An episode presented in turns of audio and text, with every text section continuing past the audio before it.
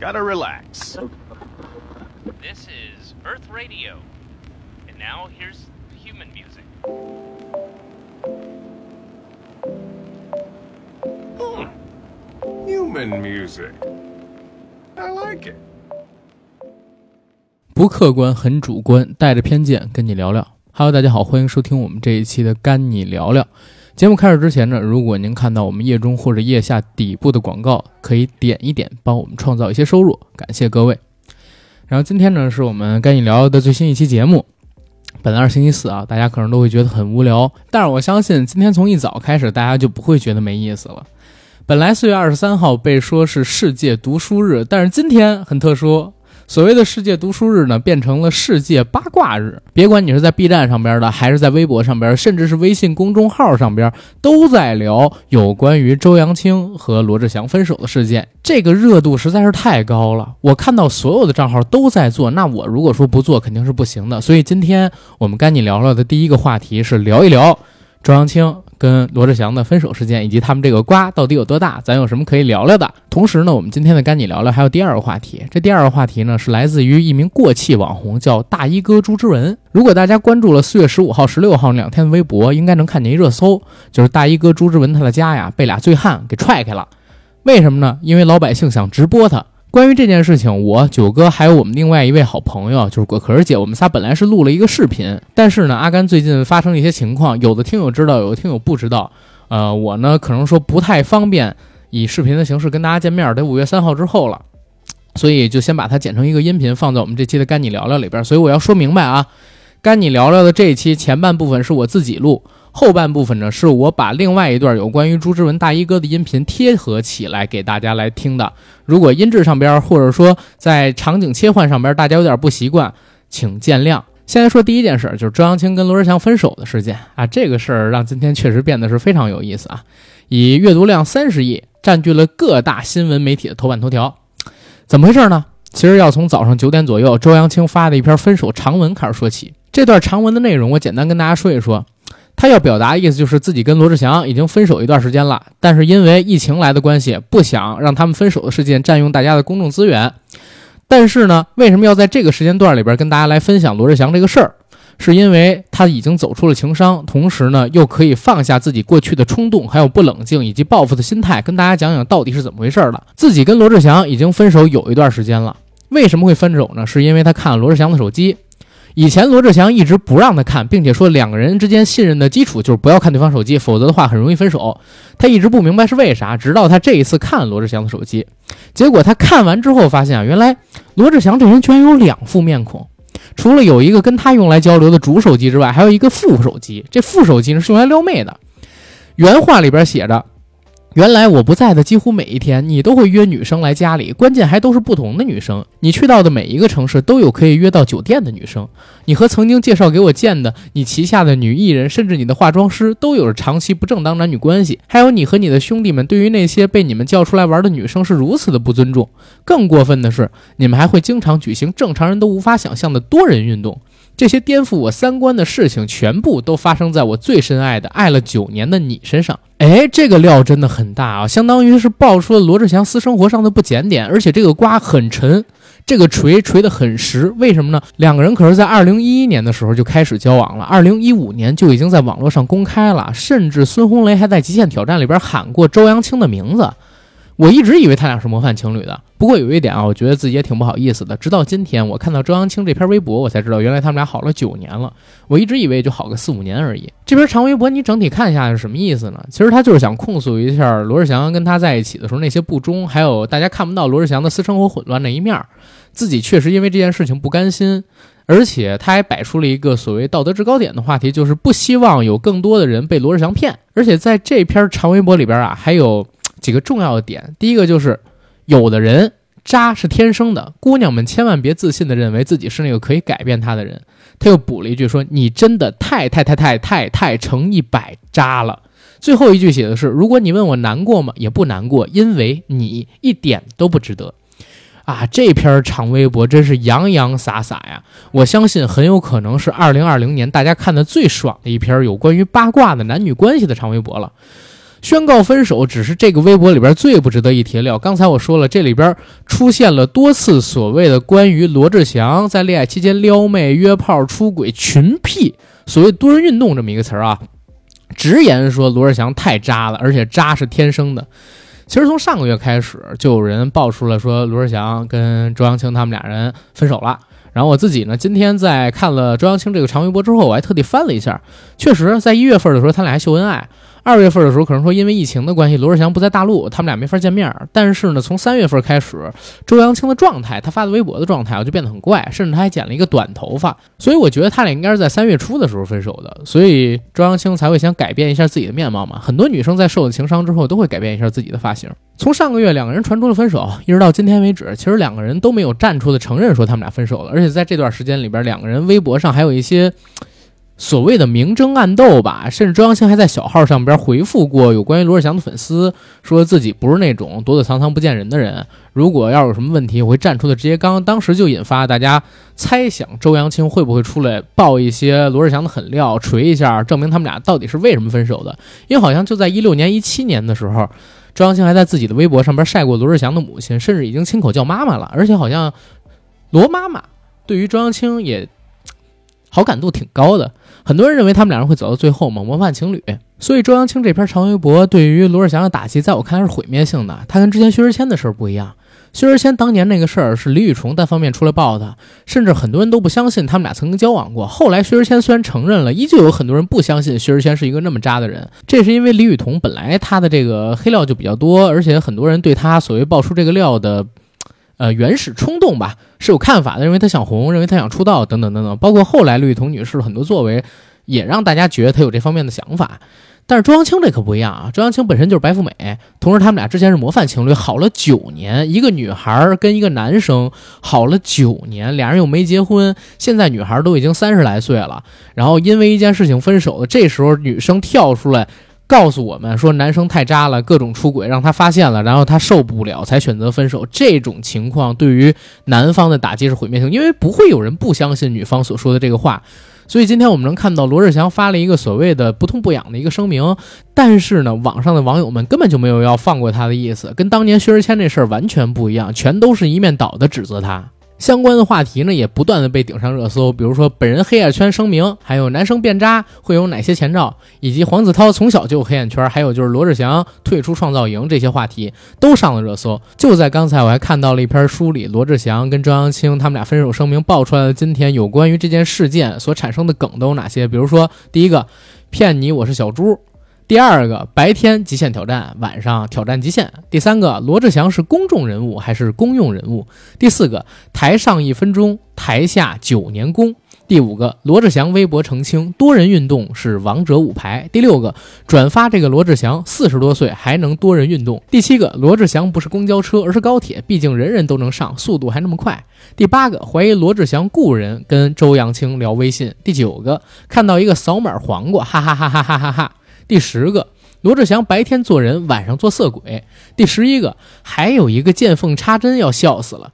第十二个，时间就像海绵体里的水，只要愿意挤，总还是有的。来自于罗志祥（括弧不是鲁迅），好棒哦！现在网友真的有才，我想了半天都没想到这些梗，我能想到的只有一个，就是当年鲁迅先生曾经说过的：娱乐圈就是一个围城，外面的人想进去，城里的人真会玩。在周扬青发了这条分手微博之后，有很多的媒体账号通过一些平台啊，然后看到了罗志祥的上线状态，结果发现罗志祥就在整个九点这六十分钟的时间里边上微博上了小二十次，可见他急了。直到三个小时之后，他才发了一篇不痛不痒的声明，说很抱歉，我的私事占用了大家的公众资源，谢谢大家的关心。或许很多人都在等我会如何回应。但我只想说，两个人在一起经历的闹心事儿也好，开心事儿也好，风风雨雨也罢，九年来分分合合很多次，我做的不对的，我也会检讨。很多事不是只言片语就可以去说清楚，也不再去解释。感谢我们相识相恋的这段人生，我也不后悔艾特了周扬青，相当于是没有解释，没有回应，直接承认了，直接承认了自己没有办法反驳周扬青所提供的事实。然后在这个时候，很多聪明的网友就开始支招了，说：“哎，罗志祥如果现在能翻盘，只有三个方向。第一个呢是说发明了新冠疫苗，第二一个呢是解决台湾的问题，第三一个呢是说周扬青被盗号了。只有这三种情况才能熬过来。如果说他不能因为这个熬过的话，大概率会因为这件事彻底凉了。这件事我觉得可是开年以来最大的瓜，甚至比起 A O 三这件事了，不谋多让吧，他俩并列第一。连彭昱畅哎公布恋情都被挤到了热搜第二名。罗志祥这个事儿的影响力大到什么地步？从九点开始，我的朋友圈里几乎每一个女生都在讲一件事：用九年去等待一个男生，太不值得了。人生有几个九年？尤其是女孩子最好的那九年。就连咱们硬核班的微信群里边，很多群友也在聊：哎，周扬青跟罗志祥这事儿到底是怎么回事啊？身边有没有这样的例子？你认识最渣的人到底是有多渣？哎，我觉得蛮有意思的。虽然这条新闻吧，它不是什么正面消息啊，不是什么正能量的事件。但是在现在这么一个新冠疫情肆虐的时间里边，整个娱乐圈像一潭死水，大家更觉得没意思，不如来点所谓的八卦事件调剂调剂我们。现在等电影，电影肯定是开拍不了，而且是全世界各地有可能今年整个电影行业都属于停工状态。影视剧的制作都要被停摆，娱乐场所、娱乐设施我们现在也去不了、玩不了，旅行现在都有很大的风险。这时候，如果娱乐圈这些所谓的偶像们，你偶尔失格个一两个啊，给我们来一点茶余饭后的谈资，我觉得挺有意思的。因为大家很多人知道，阿甘没有什么追的偶像，我追的偶像基本都五六十岁了，最小的可能说是木村拓哉，人家现在也已经四十八九了。在这样的一个情况下，我很乐意看到那些年纪稍微小一点、三四十岁的，或者说二三十岁。甚至是十几二十岁的所谓的偶像们失格一下，然后给我创造一些做内容、做节目的谈资啊，挣点这个小外快，卖卖自己的口条，让大家开心开心。而且我确实觉得，就是现在这帮明星，尤其是顶尖的这些流量明星，过得太舒服了。大家对他们的这个保护啊，实在是太强，尤其是粉丝所谓的控评，真的很厉害。但是偶像失格的现象其实并没有大家想的那么少，就是我听到的八卦也好，还是我看到的八卦也好，甚至是我身边接触到的人，他们有一些是可以直接接触到明星的，他们跟我讲的有关于明星的故事，其实也没有那么干净漂亮等等等等。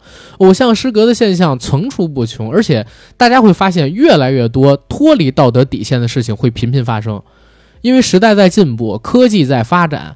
大家能够拍摄到的东西也越来越多，所以很多在过去纸媒时代跟过去移动手机没有那么便利的时代，大家看不到的发生在偶像身上的那些事儿，会越来越多的进入到观众跟群众的眼睛里边去，折射出来的现实实际上是什么呢？就是要告诉我们这些老百姓、吃瓜群众们，不要被虚假的。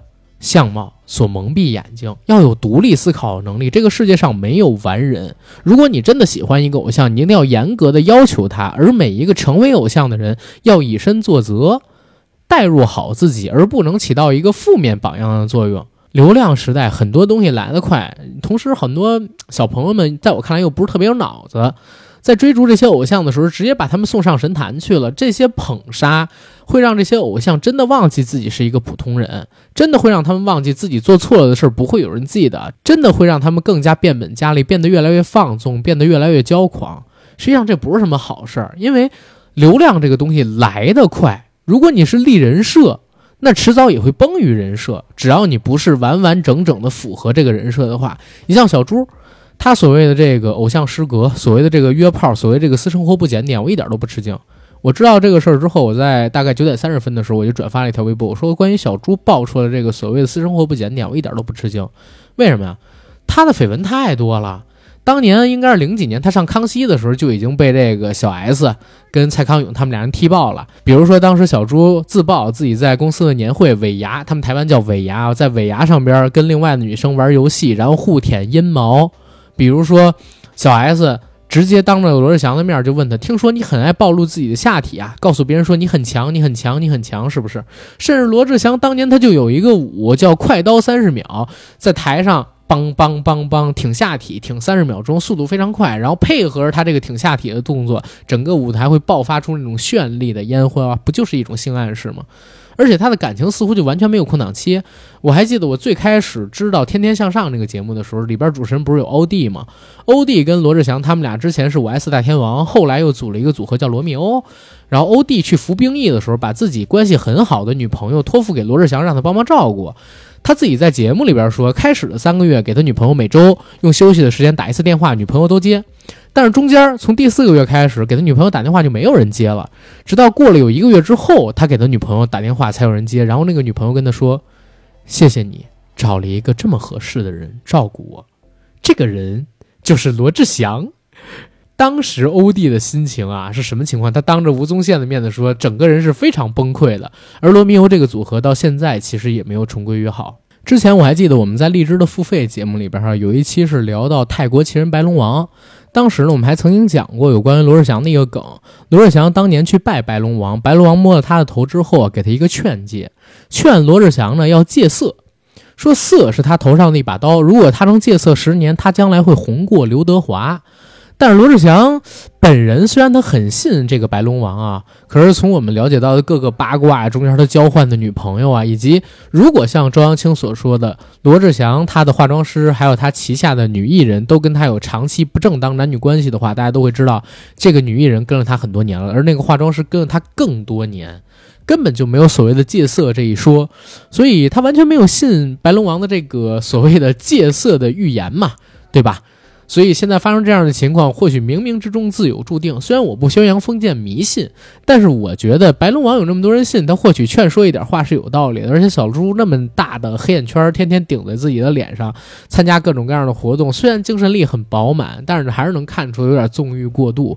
我是特别相信他是一个很放纵的人，而且私生活不检点。这个东西，你看他的风流样貌，大概其也能看出了一些。所以在这儿，阿甘想劝一下那些追偶像，或者说如果有偶像听我们节目的话，也可以在我们这。期节目里边找到一点点可以听得进去的建议是啥建议呢？别做跟自己人设相违背的事儿。你看人家林更新叫林狗，活得多开心，天天换女朋友。有人说的偶像失格吗？你看人于谦天天抽烟，有人会因为他抽根烟就给他碰上热搜，然后天天找人骂吗？不可能啊！如果你是一个私生活比较放纵的人，请你承认你自己就是不太检点。你每天都换女朋友，也不会有人说你不行。但是您就别做一钟情人设了呗。你说小猪前几年要不是他因为跟周扬青摆一个模范情侣的造型，公开好了九年，那怎么可能说周扬青跳出了一篇微博就能把他打翻在地呀？别强迫自己，别拿粉丝当傻子，自己是个什么样的人就当个什么样的人，自己是一什么样的性格就表达什么样的性格，不要为了红为了火做虚拟人设，特别不值得，而且也特别危险。这样的火是不长久，而且是很虚妄的。这可能是未来明星从罗志祥，或者说以罗志祥为代表吧。之前不也发生过这个什么翟天临啊、靳东等等等等的这些明星身上所谓偶像失格的事件吗？学到一点，别再假了，真一点，该是什么人就做什么人。而我们这些所谓的看客和观众呢，您就冷眼旁观，冷冷静静的吃你的瓜，一点事儿都不挨着，然后别追星，追星没什么意义。你要真想追，也别拿他当一完人，当一圣人，要不然的话，伤心的肯定是你自己。得，这就是今天的第一个事儿了。然后咱们来进大衣哥朱之文的故事。Hello，大家好，欢迎收看我们这一期的油腻良品，我是主播阿甘。大家好，我是小九。Hello，大家好，我是果壳，我是某站上面的一名风水 UP 主，我风水的名字叫做果壳说风水，欢迎大家来关注我们。果壳说风水，嗯然后之前已经看过我们有你良品第一批节目，应该叫做《鬼吹灯之龙岭迷窟》是吧？然后四月二十六号，不出意外的话，已经跟各位观众朋友们见面了。那里边和我们一起聊节目的就是果壳姐。然后这两期节目其实大家都没换场地啊，就中间吃了碗酸辣粉，抽两根烟，咱们装的好像很正式，但实际上连地方都没有换。对，我们就是同期录的。对同期录的，不要说这个词啊，真的是 很你又联想到什么来了？替他们惋惜的嘛，对吧？然后我们今天做一个简单的新尝试啊，聊聊热点事件，然后做一个相对较短的视频，可能说只有二十分钟左右，聊一个这两天吧被炒得甚嚣尘上的娱乐八卦。四月十五号，如果大家有关注微博，或者说有上过一些视频网站的话，其实是看到过一条新闻。这条新闻呢，就是咱们国家的一个网红啊，之前还挺火的，叫大衣哥，嗯，原名叫做朱之文。他的家呢被一群拿着手机直播的人给围起来了，其中有两个醉酒的男士，为了要见他，而他又锁上家门不出来，就把他的家门给踹开了。这个视频当时是被网友给拍下来，然后上传到各个网站上面去，然后在网络上引起了轩然大波。是嗯，两位都有关注到这个事儿吗？对，都有关注过。嗯，朱之文这个人为什么会引起现在人这么多的关注？因为他已经不火很长一段时间了，嗯对吧？然后他这个人为什么又会有无数的人举着手机直播他？有这么多人堵着他的家的门口要拍他，又为什么有人敢这样踹他家的家门呢？对吧？你说冯小刚家门，你敢踹吗？我都找不着，哎，找着没准我也去踹，我告诉你，好像在红领巾桥 是吧？啊，那么大一片儿，我天天找 啊，望京没准也有。啊，是吧？对啊，嗯而且人家门你一脚你也踹不开。有保安，有保安，关键有狗，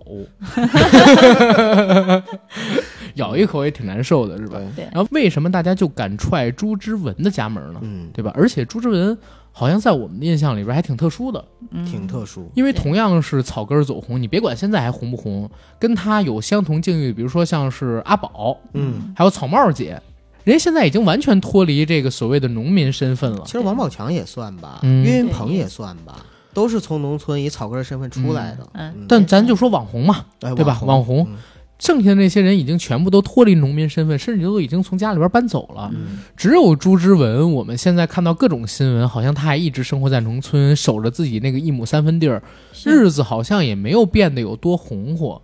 他之前号称是挣了不少钱，但是这些钱去哪儿了？为什么现在可能说还这么贴谱，对吧？而且在这段时间里边，因为我被那条视频所震撼了，我没有想到现在这个社会上面居然有这样无耻的人，有这样多没有理性的人，有这样多不道德的人。那你太单纯了。啊，我太单纯，只因为我太单纯，对所以不相信世界上有这样的人。你看，多压，对压吧？压双压，双压不止多压，这是不是不止双压，是多压，多压，整句整句的压。然后哇，死嗝儿，死嗝儿的旅游鞋，你你太压了，你压给你压看看。没事儿，反正接着说回这个朱之文嘛。然后我就搜了一下有关于朱之文的新闻，又看到很多关于他的采访视频。我觉得值得聊一聊他这个人，嗯还有他这个人为什么会变成现在这个样子，他的生活为什么又会变成现在这个样子？嗯嗯，所以咱们今天就简单的跟大家沟通沟通，可以然。后讲一讲。啊、两位看到这个新闻了是吧？嗯，有什么感受？果壳你怎么看？其实，因为之前的时候，第一次看到他出，就是他开始登上舞台的时候，嗯。是因为那个“滚滚长江东逝水对，然后我就对他还挺关注的，因为他给人的感觉的话，其实是真的是很憨厚的，包括嗯。说是从面相上来说了的话，他也的确应该是一个不错的一个好人，比较厚道的人。面相上怎么看出来的？嗯，朱之文的面相你仔细看一看啊，嗯打眼儿过去，他跟普通人的面相上面有几个特别不一样的点。第一个就是他的颧骨特别高，这个地方就是你一眼望过去能先看见的是他的颧骨，嗯，就是他甚至能盖住眼睛的那种感觉，就是颧骨就感觉隆起来，直接就感觉把那这有什么讲究吗？颧骨代表什么呢？一个人的面相里面，颧骨很多的时候代表声望，也就是说是他是一个非常注重个人名声，是一个很爱惜羽毛的人。啊哎，对，哎，这块儿真的能对应上，对呀嗯所以说，如果说一个人这个颧骨特别高的话，要不然就是他是一个美德声望非常棒的人，要不然就是他确实是一个非常非常爱惜羽毛、爱惜名誉的名望所人。累的人，对对对。嗯，这个在大衣哥身上是很容易体现出来的，他嗯确实是一个质朴到甚至把自己关在了枷锁上面、道德枷锁上的一个人。另外一点就是大衣哥的眼睛，一个人的眼睛能够体现出来的，几乎是这个人的魂窍。他的毅力、他的智慧，其实都在眼睛跟眼型上体现的。大衣哥的眼睛特别有特点，是那种有一点丹凤眼，眼尾是上翘的。嗯，吊梢是吗？呃，眉毛一般讲吊梢，但是啊眼睛的话一般都会讲上翘，眼尾眼尾飞起，有一点儿有一点儿飞天的样子。这种眼尾的话，人志气很高，嗯，他的毅力也很强。心气儿高是吗？对，嗯心气儿高，毅力毅力坚韧。不是那个呃种地的时候都要嗯唱歌，对然后他的那个农民兄弟们就说说啊，他那个以前不务正业，干活的时候偷懒唱歌什么的。是是，大家不愿意听，嗯他就自己在家里给鸡唱，但是这不就体现出来他有心气儿吗？是吧你想一个二年级没毕业吧，一个这么一个几乎嗯不怎么识字儿的一个田间的大汉，嗯。但每天都有这么高的志向，就觉得歌歌唱可以让自己生活人生变得美好，嗯就一定是他有非常强烈的关于人生美好人生的向往。对。而且他很愿意去坚持，那么多年被被村民骂成那样了，但从来都不改。对。嗯，然后包括村民当时你要说朱之文是谁，我嗯听说他们是不知道的，但你要问三大嘴是谁，都知道是朱之文。他嘴也很大，是啊，对，不是说这个嘴大，嗯。是因为他已经被大家不重视到不配有名字了，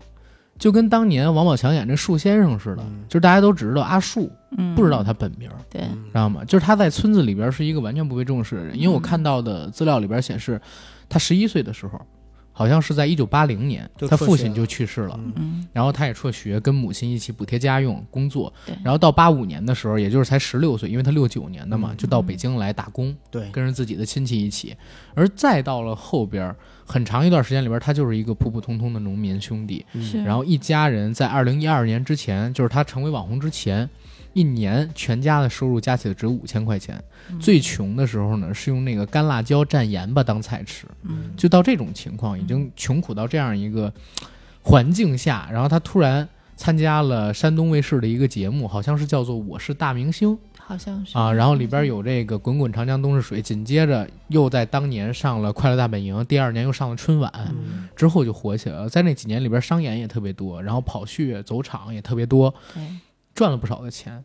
但是像刚才可儿姐说的，从他的面相上边看，我也觉得他是一个很为声望所累的人。嗯，对吧？很爱惜羽毛，也因为这一点，他好像受到很多不公正的待遇。然后他自己呢，也很难从这个枷锁当中套出来。就像以前有一个电影不叫梅兰芳吗？在最开始那场戏的时候，好像是老佛爷给这梅兰芳的大伯还是谁套上一个纸枷锁，嗯就是说这纸枷锁不能破。最惨的就是这，因为这枷锁是纸做的，太容易破对，太容易破了，然后你又不能让它破。就这种为声望所累的人，为自己的羽毛所累的人，其实活得很惨。很累，对对，活得很累。跟他相比，就是草帽姐，虽然说、呃在她的这个老家，因为我最近也在看她的新闻嘛，对吧？在搜朱热文的时候，我就看跟她同期的草帽姐，虽然说名声特别差，但是草帽姐自己生活过得很好，小日子过得很富足。但是朱之文呢，可能说在村里没落着好，然后自己的生活过得也挺一般的。因为我听说他在过去几年时间里边，就是借出去几百万，对而且村民都不还呢。他还自己花了一百多万去修路，那条路叫知文路，但是因为他没给别人借钱，晚上的时候就有人拿着锤子把这个功德碑写着他朱文路的这个啊知文路的碑给砸破了，嗯对吧？就这样的一个人，而且现在。现在他的生活，我昨天也看了他的一个采访，他说九年来，从他成名之后就没有消停过一天，对。对。吧？每一天都在被人观察，每一天都有人上门借钱，他其实成了无数的人的赚钱机器，嗯。对，就是因为他的邻居也好啊，嗯。或者是村民也好，就会发现天天拍他上传视频，挣的钱比自己在土里刨食挣的钱要多。要容易，嗯，而且这种东西持续性的嘛，嗯，所以就相当于他生活在一个没有隐私，嗯，然后嗯也没什么安全感。说实话，因为很多人还闯进他的屋子里边对。拍他女儿啊，拍他媳妇儿啊什么的，对。就，这样的一种。又没尊严，然后又又非常不舒服的生活，我对。很难想象和很难理解这种生活方式。对，嗯，所以为了能让观众们更了解他的生活到底到了一个怎样的场景，我建议两位可以离话筒近一点，好，嗯、这样的话收音能让大家听得更清楚一些。好的好的嗯哎，你后期配字幕吗？我后期肯定不配字幕。啊，那还是近一点。我靠，五十多分钟、六十多分钟的那《龙岭迷窟》，我配一字幕；这二十多分钟我配一字幕，而且我语速这么快。哎，，有没有那种自动的字幕机？，有，但是那个翻译很不准。嗯，啊，而且字幕还要排，嗯对，要调时间轴。嗯，近点儿，近点儿。对。对。然后最后一块就是说到了他的嘴巴，一个人的嘴巴是容易看到他的德行的，嗯。也就是说是他的一些道德跟良知。朱之文的嘴巴就很典型，男人一般如果说是四方口的话，代表内心方正。嗯，而下唇，他本来下唇有一点像这种，就是佛家的下唇，它的下唇的唇印是向下微垂的。嗯这种下唇的话，就代表着宅心仁厚，就很厚道的一个人。其实从他的这个生活也你也能看出来，即使是已经完全没有任何尊严跟跟自由，甚至说是隐私了，他也仍然愿意就是这么默默的让所有的村民拍他，然后去拿他来换钱。上次不就是吗？踹完门最后还是出来了，然后跟别人微笑合影哈。是，对嗯，而且前两天他又自己发了一个视频出来，说：“哎，感谢大家。”然后我们当地的县公安局呢，已经按这个正常的法规流程把他们拘留了，嗯这件事儿已经完满解决，大家不需要再做人肉什么的了。嗯，不需要计较。啊对，嗯他就做了这么一个视频。然后为什么要做这么一视频？是因为那事儿发生之后，当天下午嗯，有一个朱之文的微博。嗯，发了一条声明，说什么不跟他们计较，如何如何，还用了两句成语。结果好多人都怀疑，说朱之文没怎么上过学，被控制了吧？说这到底是不是朱之文的微博？因为只写了著名民谣歌手，嗯，对吧？然后是这个朱之文吗？还是有一个冒用了朱之文这名字的歌手，然后用了他的微博，然后骗一些流量呢？嗯对吧？在这块儿引起了大家的质疑，然后他自己呢，只能以发视频的形式来证明嗯啊、自己是自己，但是好像也不是在这微博上面上传的。但这不是我们要聊的一个重点啊，其实我们还是聊这人为什么会变成这样。我以前听过一句话叫“穷山恶水出刁民”，对，啊，然后有很多人跟我说说，呃，其实世界很大，人很多，有的很善良，嗯什么穷生奸计，富长良心。这个人姓郭，告诉我的。嗯但是呢，我以前啊，真的是没见过这种恶，我从来也没想到过一个人富了之后。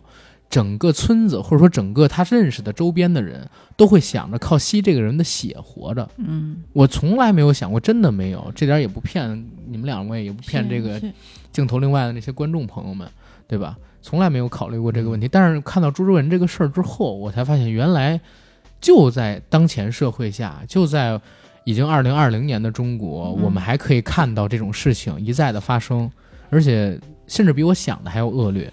是。你看，就是电视剧吧，嗯。国产电视剧有些可能被诟病的地方很多，嗯。但是其实很多国产现实题材的国产电视剧里边讲到的那些，还真的是因为在现实中有很多原型，嗯。所以大家才能产生共鸣。比如说樊胜美的妈呀，嗯，然后那个余欢水的谁爸。对啊，谁谁谁他爸呀什么的，太多了。嗯。但是这些呢，如果从父母的角度来看，嗯呃，可能大家还会包括编剧什么也会产生一些谅解，给你找到一些嗯呃是原型。但是你想一想，难道只有就是这些主角的父母是这样的吗？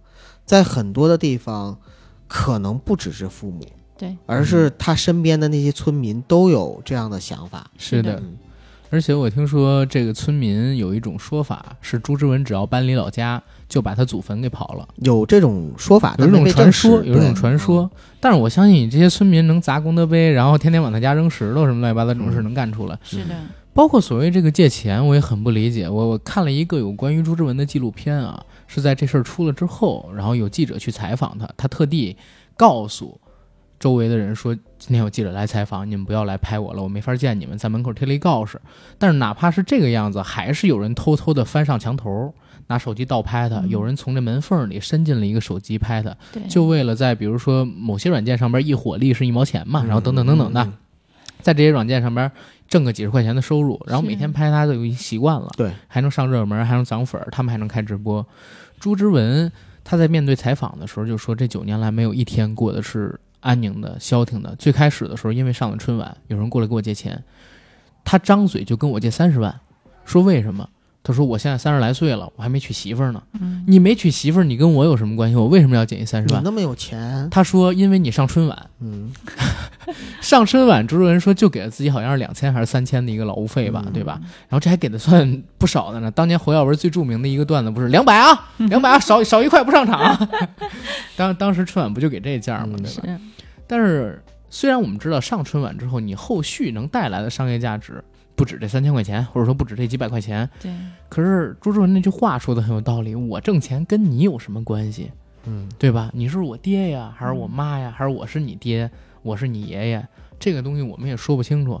但是就有人这么借，而且这种人不止一个，这是借三十万的，然后借我两万的，借五万的，借有一万，有借一千，有有的是。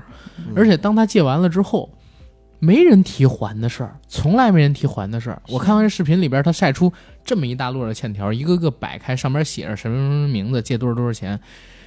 这些人已经欠款六七年、七八年了吧？朱之文现在没有以前挣得多，是但是没有人根本要还，不回来。对，根本要不回来。我看到那个采访是说，他采访村民说，呃，为什么借钱？他说因为他有钱啊。嗯，然后说，那你这钱要还吗？然后那村民就笑说，呃，开始说那还还啥？后来又说说还是要还的，那什么时候还呢？呃，他现在有钱呀，就意思就是说还是还，但是什么时候就不是不好说了，等朱之文没钱的时候，也村民不会拍他了，也嗯不会理他了。来要账的话，人家说你以前挣那么多钱，你哪知道这个钱到底是不是借给我了？嗯拿着收据过来说这不是我签的，对吧？朱之文能写收据吗？写收据了，他拍了一大堆收据啊，还行，啊有收据还好一点。有收据，但其实也没什么，哎，嗯没什么意义，对按？他的这个这么软的性子来说，嗯有收据也没有用。我看到这视频里边，其实最动人的地方就是人家说你这么被拍，你到底难受不难受？然后你怎么看待这些拍你的人？然后别人借钱，你现在呃借给他们，他们不还，你又怎么看待？然后包括这个知文录，人也问了，说现在功德碑被砸了，你怎么看？朱之文表达的那个观点跟态度，我觉得高度是真的很高，但是又真的很蠢。嗯，嗯他说人家怎么做是人家的事儿，我自己问心无愧就行。嗯，对吧？咱呢就想踏踏实实的，我不管他们怎么做，我只是一个被拍者，他们是拍摄者，他们赚到这个钱这么一些收益跟我没有关系。嗯然后他们愿意拍就拍呗，对吧？然后他们愿意做这些事儿就做呗。然后现在借钱的话，我也不太会借了。嗯，那他们这么拍你，你怎么不赶他们呀？我一般就是人家来找我拍照，人家是觉得我好，人家看得起我，然后我就跟他们拍照呗。呃，如果有的时候确实是有事儿或者怎么怎么样，我就让我媳妇儿唱黑脸说啊今天有忙啊等等等怎么样，把他们给劝出去，让他们别拍了。嗯那说如果要是强行拍呢，嗯，然后沉默了一下，那我们不要跟他们一样呗。他们做坏人是他们的事儿，就是我们还是要做个好人。嗯，然后人又问他：“那您没想过搬离这儿吗？以您现在的经济条件，其实您也可以离开这个农村，到一个不错的地方去生活。”朱之文又说：“我不想离开这儿，嗯我生活在这儿已经这么多年了，我这个家里的一砖一瓦，这些树都是我挣下来的，都是我拼回来的。呃，我对这个土地有感情，我不会离开这儿的。我也其实这块儿我挺闹不懂，这个家你可以不卖，但是你可以在城里买个房，从这儿搬出去嘛，嗯对吧？你忘了那个谣言了吗？啊，所谓的这个所以我就想从这点儿，我相信啊，或者说我觉得我能相信，所谓刨祖坟这个事儿有可能是真的，嗯对？吧？但是这样的威胁都能做得出来，你说这票人到底是有多蠢？就是世界上啊，有一大票人是非蠢即坏的，嗯，这票人绝对是没有那么蠢，但是呢，绝不善良，嗯。对吧？你仔细想一想啊，嗯。朱之文是山东菏泽人，嗯，然后呢，他的村民是不是跟他从小一起生活的人？对，是。那你就想一想，朱之文和他的那些就你觉得特别蠢、特别坏的人，嗯。其实是在同一片土壤下、嗯。同样的生活环境下产生出来的。嗯，但是，是不是很极端的两面呢？对一面就是善良的有些过分，一面呢是蠢坏的有些过分。但你没发现善良的人太少吗？少，但是全集中在他一个人身上。对就是上帝是公平的，是吧？第一，这是一种平衡；第二呢，嗯其实我觉得，首先啊，呃，那些村民我肯定是非常的，呃，厌恶或者说非常的不不支持、不理解。但嗯同样的，其实朱之文我也不是特别的支持和理解，嗯嗯，就是因为我我在我看来，就是正常的一个普通人可能不不会不会那么软弱，或者说不会一点都不维护自己的权益。嗯，呃，我们看到很多人成名了之后，很简单，搬离之前的生活环境，对，对吧？这是最简单的一种方式，因为你出名。目的是什么？或者说，你改变自己家庭、家族的命运，是一个最朴素、最基本的一个原则。对，多选但是两块地，他竟然没有这种想法，他想的是我祖上在这儿，根儿在这儿，我我还要继续在这片土地上去做。嗯其实这也没错，我我就想到，你看我们看刘老根儿，他建龙泉山庄在自己村子里，对吧？？虽然也没落什么好，嗯但至少就是说，人家把这地儿建起来之后，带领着村民一起致富，大家表面上还是很尊敬这个董事长的，虽然背后也会窜点闲话，对不对？对，但是人家都挺喜欢他的。刘对呀老根咋没落着好？真呃是，当然唠叨好了，嗯就是我们就我就是在反反向去比较，我就嗯去想啊，为什么有些人他会做出一定的改变，甚至帮着整个村子去致富了。然后，但是像朱之文这种在现实生活中，我会觉得他受到了很多不公正的待遇。但是反过来又想，他的这些不公正待遇有很大的一部分原因，我认为是他自己造成的。对，所以这个特别值得我们每个人去反思。我们在日常生活中可能没有他那么极端的一种际遇，但是我们仍然会在我们的人际交往中、我们的生活里边遇到的朋友啊、同事啊、亲戚啊，可能也会出现生米恩、斗米仇这样的事情。所以我们也得反映，就是人跟人之间界限到底在哪里？嗯人跟人的界限是在于哪儿？人跟人的界限就是你光宗耀祖了，你多圈两块地，有记者来拍你，你就打记者；记者再告你，再叫一个 专场说记者不如妓女，嗯这是人跟人境遇跟这个同样都是网红火起来了嘛，他们的差别。嗯但是朱之文，我觉得他可能差的几个点是在哪儿？一个你说他太善良，再有一个这个善良是不是也跟他从小丧父，嗯，然后家庭境况不好，嗯有很然大关系。对嗯然后他也希望出人头地，能够在村子里边扬眉吐气，对，跟这个有关系那。你觉得他现在是扬眉吐气吗？我觉得更憋屈。呃再有一个问题，嗯就是刚才说的是其中一点，第二个点为什么可能造成他现在这样的境遇，是很多的老百姓，尤其是在他附近的人啊，我们除除除了这个非蠢即坏之外啊，我们先聊一下客观原因，往往都会觉得他得到现在的这一切太容易了。他们不知道朱之文之前吃过的苦，或者说你觉得吃这苦不是应该的吗？他们会这么想，对吧？同时呢，他们又会觉得，你就光唱歌好，你就成大明星，你就上春晚，你就咔咔咔挣钱，这么多人哄你，你就应该帮我们，对吧？他们觉得这个事儿太容易了。跟刘老根儿最大的不同是，刘老根儿带着大家致富的过程里边儿，儿一点，对嗯一点儿一点儿，而且自己是先欠了别人的钱，把这山庄开起来，后来才弄的。而且刘老根一开始就是村长嘛，对，是他有一个有威信，再有一个呢，他带着大家白手起家干起来，经历多少苦楚，大家都知道。对，朱之文这个爆火太快了，在当年。大家心里也不平衡。对，而且大家又觉得你没那么大的威望跟能力，嗯在之前大家都外号叫三大嘴嘛，嗯，所以这两个原因一加起来，再加上他因为可能本人比较善良，再有一点就是，还是那句话，就是非蠢即坏，又蠢又坏，这真是存在的。很多人不想自己的境遇没有改变，或者说自己人生没有改变，不是因为自己懒，不是因为自己没有能力，或者说不是因为自己不去做，嗯而是他会怪周边的环境，他会记恨那些过得比自己好的人，嗯然后跑到键盘上边咔咔咔咔的就用一根烟灰拯救了世界，是吧？攻击谁谁谁谁谁，这这样人是有的。网络上边键盘侠存在，现实生活中的这种人，我现在发现也确实存在，而且比键盘侠可能说还要恐怖。很多，就像朱之文这例子都不是特例。对，之前就是有一个犀利哥，还记得吗？啊就是一个流浪汉，然后穿是的是的就某一个侧面的照片特别像华仔啊什么的，然后就搂带娃嘛。就是我记得他当时，因为他精神有些问题嘛，他红了之后就被家人接回去，然后嗯也据说就是家人当然这这这个我也我也我也不是特别的确实啊，这但是我是真的，是听说了真的，，是真的。就是利用他也是去挣钱。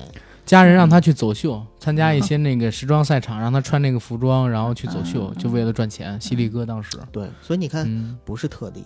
对，是，但问题是，我觉得其实有一个事情，儒家这讲到的关于人性本善的这个东西，就是大多数的人在没有受到任何攻击跟比较的时候，内心的就是比较善的一面是大概能够体现得出来的。嗯，但是这个问题就跟另外一个问题就有了突，就有了很大的一个矛盾跟冲突，嗯。就是说是这个是一个结构上的冲突，就是结构不改变，一定没法改变这种冲突的，就是嗯欺人无恨人有的这种结构，就是啊。一般来讲，文人之间会相亲，嗯。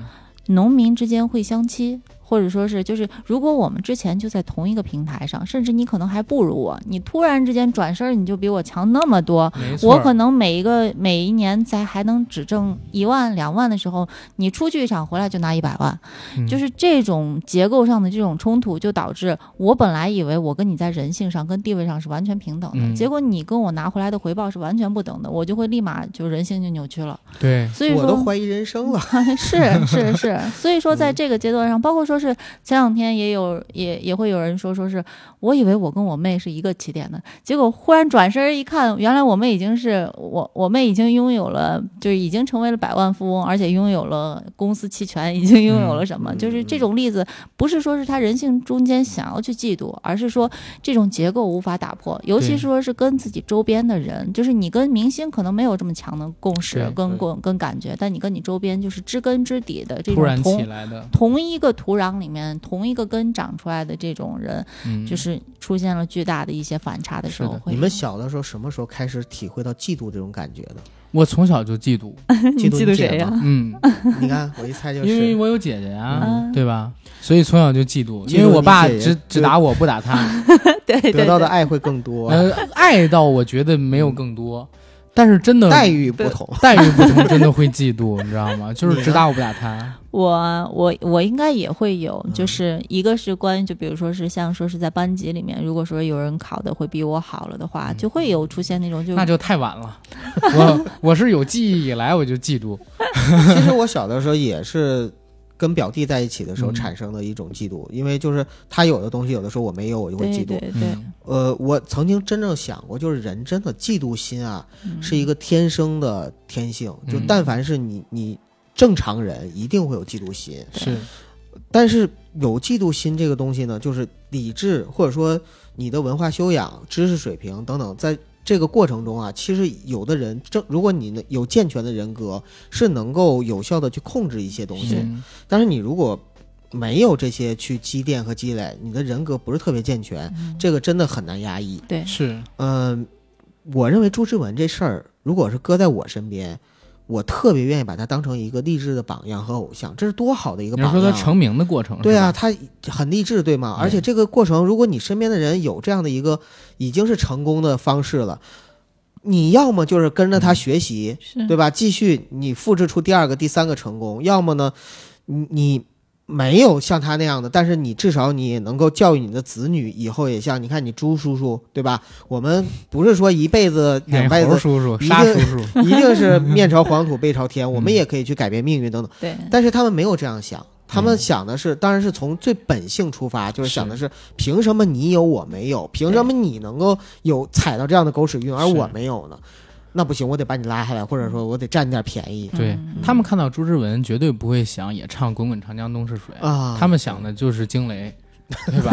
然后鞍塞腰鼓，舞龙舞狮，头戴斗笠，起身作揖。嗯但是有一个很重要的问题，就是刚才可儿姐她提到，就是人性本善这个问题。嗯其实我还真不觉得人性本善，我从小就对这个观点嗤之以鼻。嗯我是觉得人性很混沌，嗯对吧？因为他总你说那个人是一块肉，对，嗯因为在西方的理论里边，又有人是人性、兽性、神性三位一体嘛，对吧？嗯然后我们这边说什么人之初性本善，或者人之初性本恶之争，嗯反正我就觉得人是一块混沌的肉，嗯然后只有出生的这个本能，对吧？嗯是最开始诞生在孩子身上的。然后这孩子会往好还是往坏发展，其实要看教育。嗯然后如果说善良是本性，那有的时候残暴也是本性，嗯对吧？然后就看大家压抑还是不压抑，后期接受什么样的教育。嗯然后这这是第一个，第二一个就是刚才我们所说的那个结构性的那个问题。其实你知道我想到什么吗？